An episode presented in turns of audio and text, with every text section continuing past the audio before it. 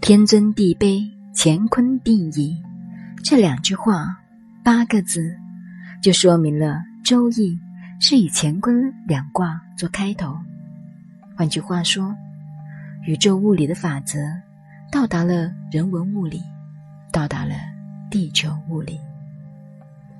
下面，卑高以臣，贵贱位矣。这两句话解释天为什么那么尊。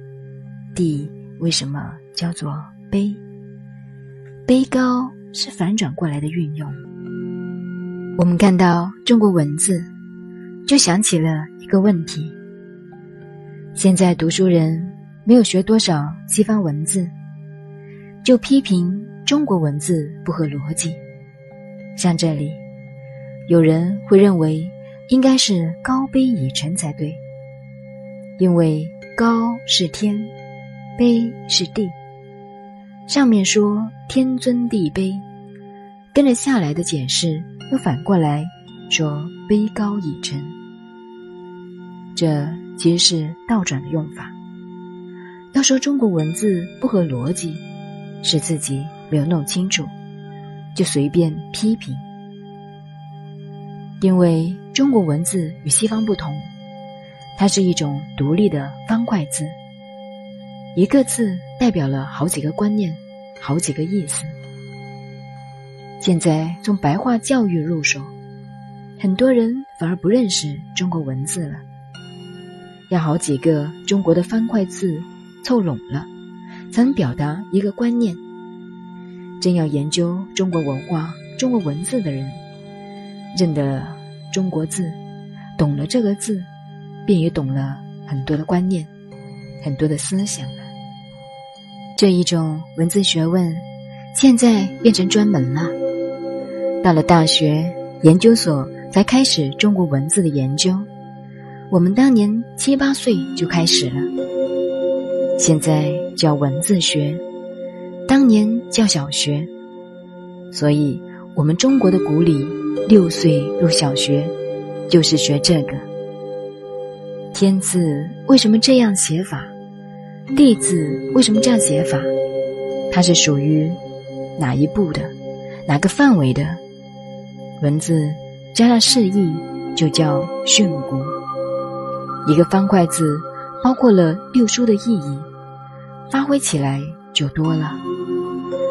诸如字形的演变与字义的由来，它的反切、音韵等等，本身就构成了一门学问。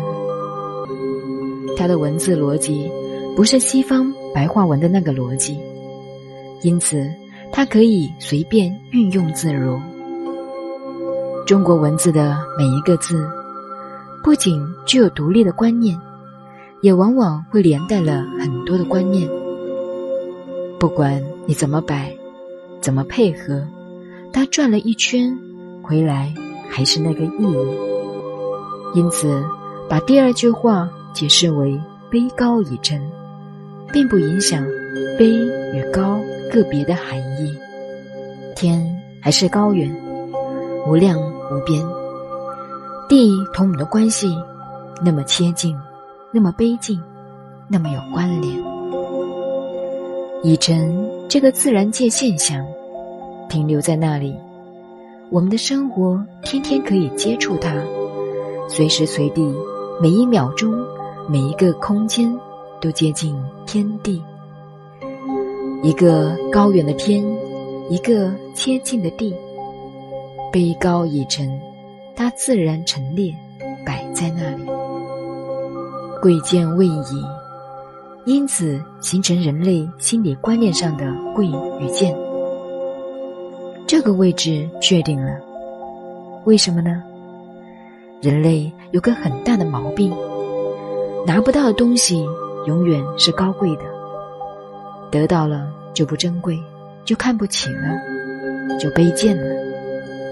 没有发财的人看到钱，做梦都在想；但有了钱，钱多了的不知道钱该怎么用，会讨厌这个钱，听到钱字就厌烦了。